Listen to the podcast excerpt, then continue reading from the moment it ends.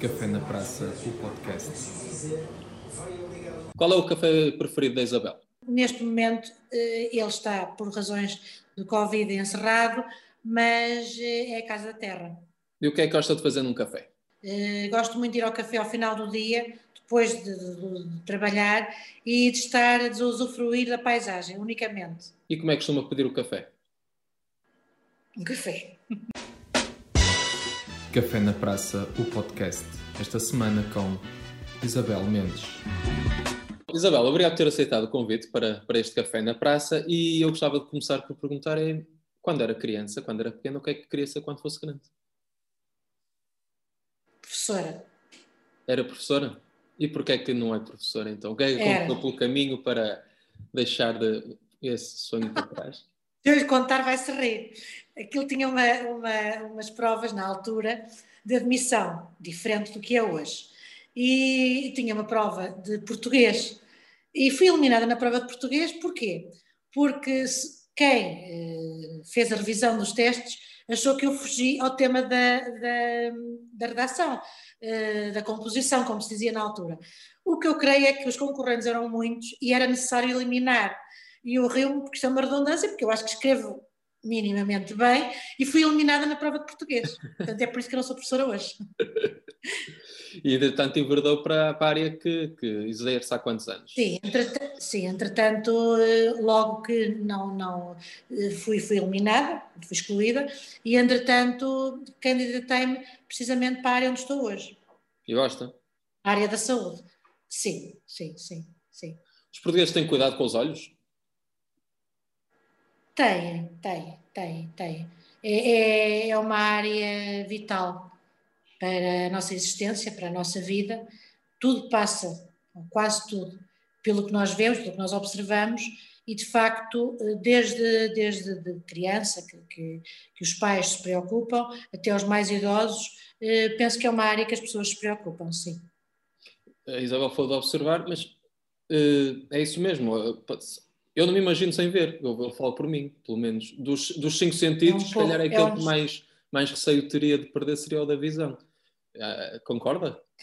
Sim, nós tentamos trabalhar um pouco isso, porque também estamos com pessoas com alguma dificuldade na visão, que há outros órgãos, nomeadamente a audição, podemos desenvolver, ouvindo rádio, hoje em dia já há muitos CDs com, com, com escritores, que, que, com, com, histórias, com livros, que, e, e usufruir um bocadinho da audição para não centrarmos as pessoas unicamente na visão, que seria reduzir muito o mundo delas. Mas, claro que, principalmente a pessoa que nasce com a visão, porque o que nasce invisual, incrivelmente ou não, é muito mais fácil porque não conhece esse mundo. Uhum. E, é muito mais fácil trabalhar com as pessoas que são invisuais congénitas, que são de nascença. Claro que aí sofre mais a família. Mas no caso da pessoa desenvolver uma, uma situação de patologia, uma doença que lhe retira a visão, é duro, muito duro. Sente que a sociedade está mais sensível para os invisuais? Acho que a sociedade está ainda pouco aberta à diferença. E a diferença pode passar por isso ou por outro tipo de situação.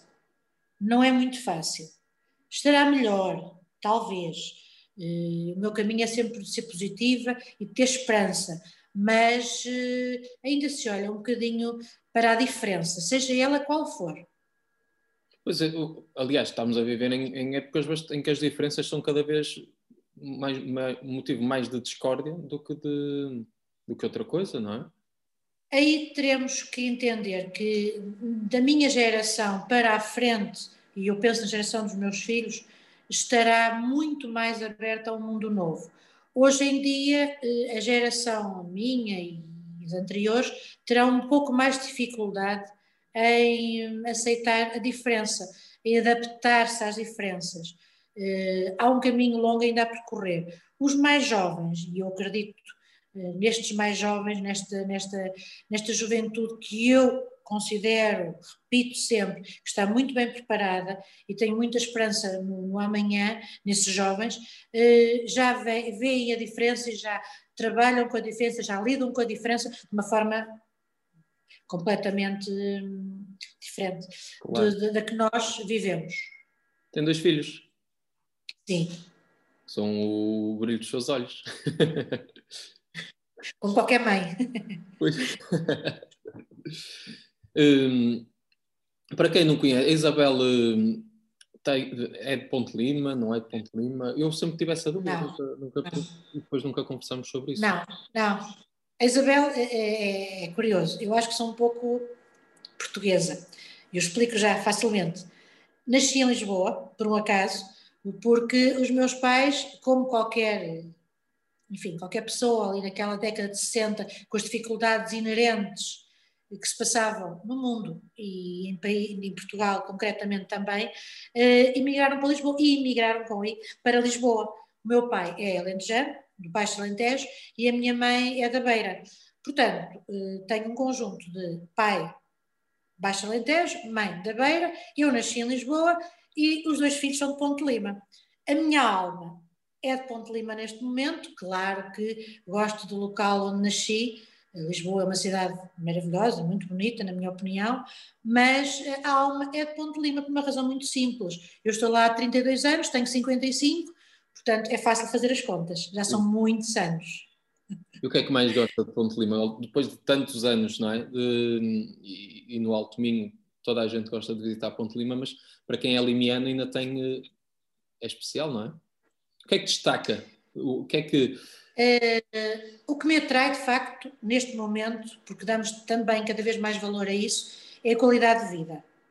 E eu penso que quem sai, nomeadamente para grandes cidades, eh, tem uma grande saudade de Ponte Lima, e quando digo Ponte Lima, digo do Alto Minho, pela, pela qualidade de vida. A qualidade de vida que é não só termos tempo, temos tempo para o café da praça, o café do lar, o café da rua, uh, como para lazer. Uh, e depois o ambiente, a paisagem, a gastronomia, para quem, para quem enfim, também, também gosta, um, e as pessoas.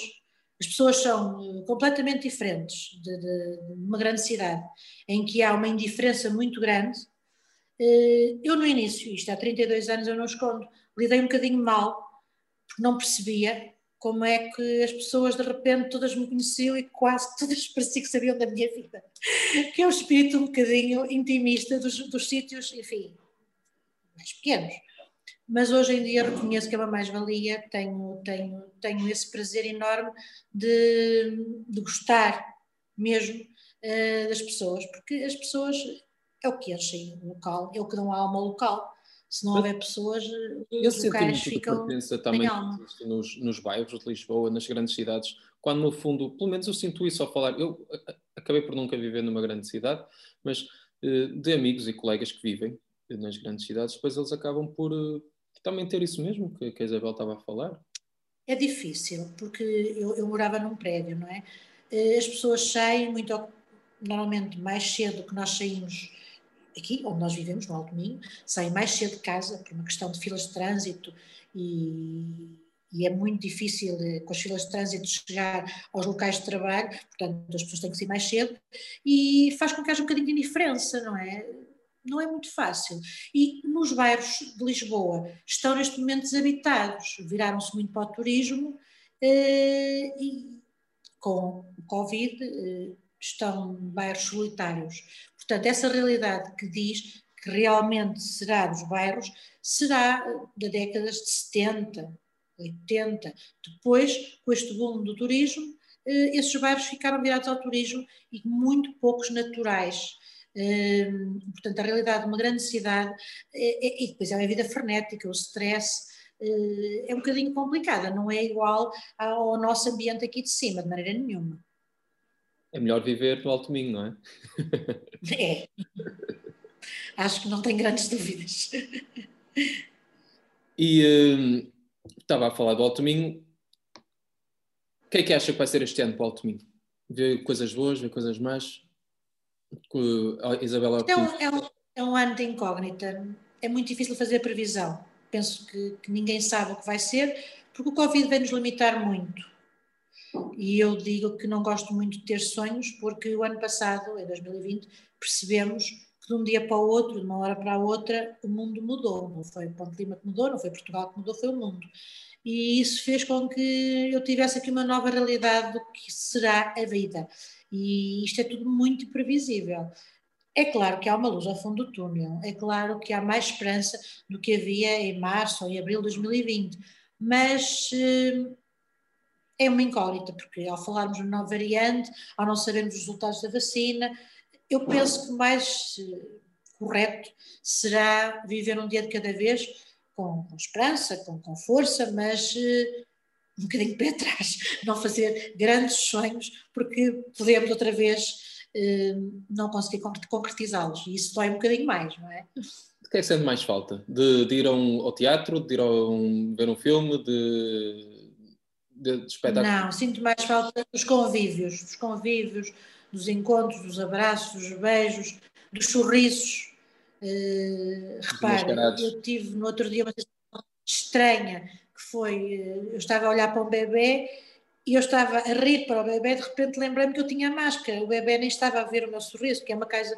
tão simples como a empatia que se cria, que se desenvolve com as crianças. E hum, sinto muita saudade disso, muita saudade de, de inclusive, de, de, olhar para o espelho e nós nos vermos, deixamos passamos só a ver olhos, não é? Praticamente. E então agora no inverno, com os gorros, com, com, com os abafos, ficamos uma máscara, ficamos os ETs, realmente. De, qual é a discussão que melhor se recorda num café? Aquele momento que, que ficou na, na sua memória? Discussão? Diz discussão não, não precisa ser obrigatoriamente uma discussão pelos maus motivos, aqueles momentos que mais, sei lá, Uh, tá, estou aqui com um alerta de pouca bateria.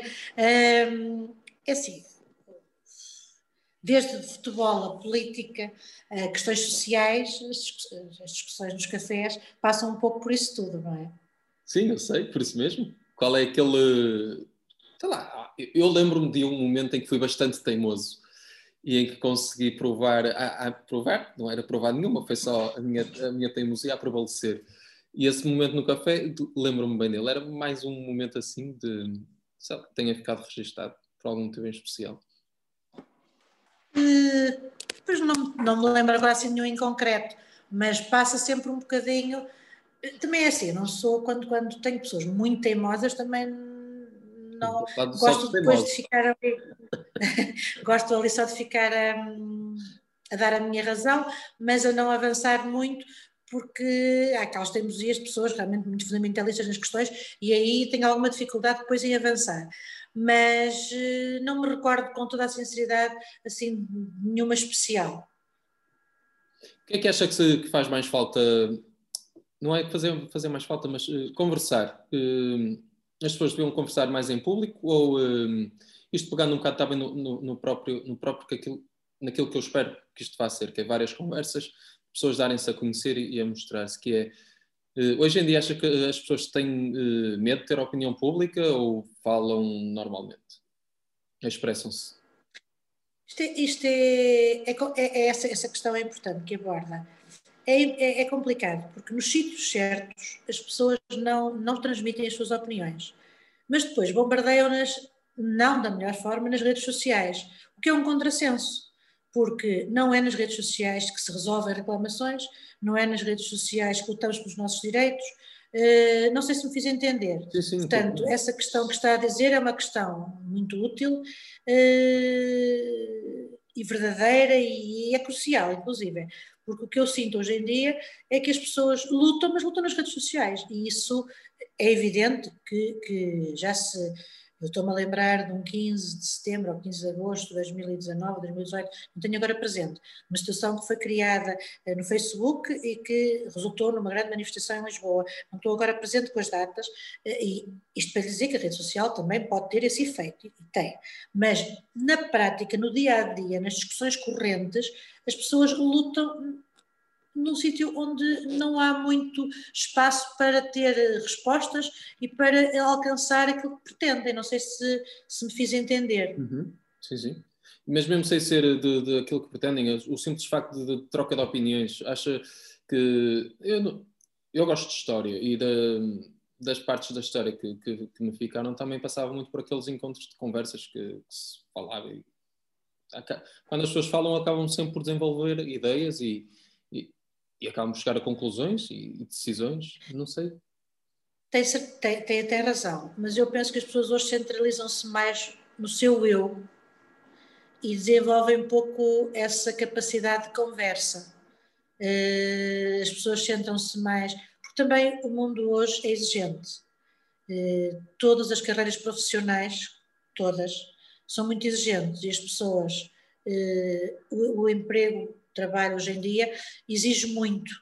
E também tenho a sensação que as pessoas depois quando chegam a casa querem descansar querem lazer, querem descontração e se calhar não têm aquela disponibilidade que se calhar antigamente, há anos atrás, as pessoas tinham para se encontrar e de uma forma amena ter conversas mais interessantes, porque depois as pessoas refugiam-se se calhar mais num tablet, num uhum. computador, num, num, filme, no Netflix, etc. Um, e menos nesses convívios eh, porque também chegam muito mais exaustas a casa. Uhum. Se calhar não, aqui no Rio, no Alto Minho já se sente essa pressão, mas nas grandes cidades muito mais. Uh, hoje em dia é-se muito mais exigente. Portanto, quem está em carreiras profissionais, todas elas, sem exceção, uh, trabalha muito mais. Não tenho dúvidas disso. Quais são as suas causas? As causas, não tenho uma causa de vida, não é? Mano? Eh, se calhar é uma das grandes frustrações. Se calhar olho para trás e digo, não lutei. Dei opiniões, mas não lutei. Mas seria sem dúvida a igualdade do género. Não é uma causa, mas é uma sensação que eu acho que tem que, tem que existir. Tem que existir a igualdade do género. E estamos a caminhar é para isso? Sente que estamos a caminhar? Estamos a trabalhar para isso, não estamos todos mas há um comportamento diferente. E acredito, por exemplo, que se estivéssemos a ter esta conversa daqui a 20 anos, eh, estaremos melhor. Eu acredito, eu acredito. E o que eu é que pode ser feito? Aos mais jovens, o que é que, o que, é que aconselharia eh, para, para, Os mais novos já estão, já, estão, já estão no rumo certo. Tudo o que eu ouço eh, nos mais novos está correto. Aliás, neste momento temos muito a aprender com os mais novos na sustentabilidade do planeta, inclusive. Eh, é uma geração muito mais consciente, muito mais consciente. E quando é que Temos muito a aprender com os mais novos. E quando é que acha que esses mais novos terão espaço para decidirem? Eu acredito que, que, até porque quem tem essas preocupações também, eh, de uma forma cívica, intervém, intervém na sociedade parece-me. Hum, eu acredito que terão o seu espaço quando chegar a sua vez, hum, porque eles sabem lutar, sabem conquistar um espaço que nós não conquistamos.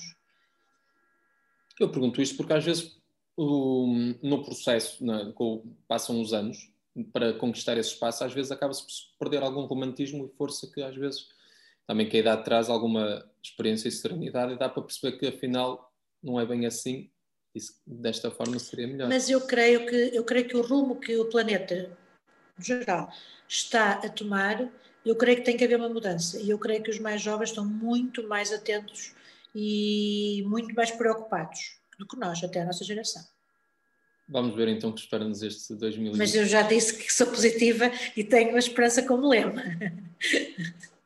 Isabel, mais alguma coisa queira acrescentar que me tenha, não sei, nesta conversa? Não, só, só desejar um bom ano, prazer enorme em revê-lo um, e, e dar os parabéns, porque conversar no café é sempre agradável.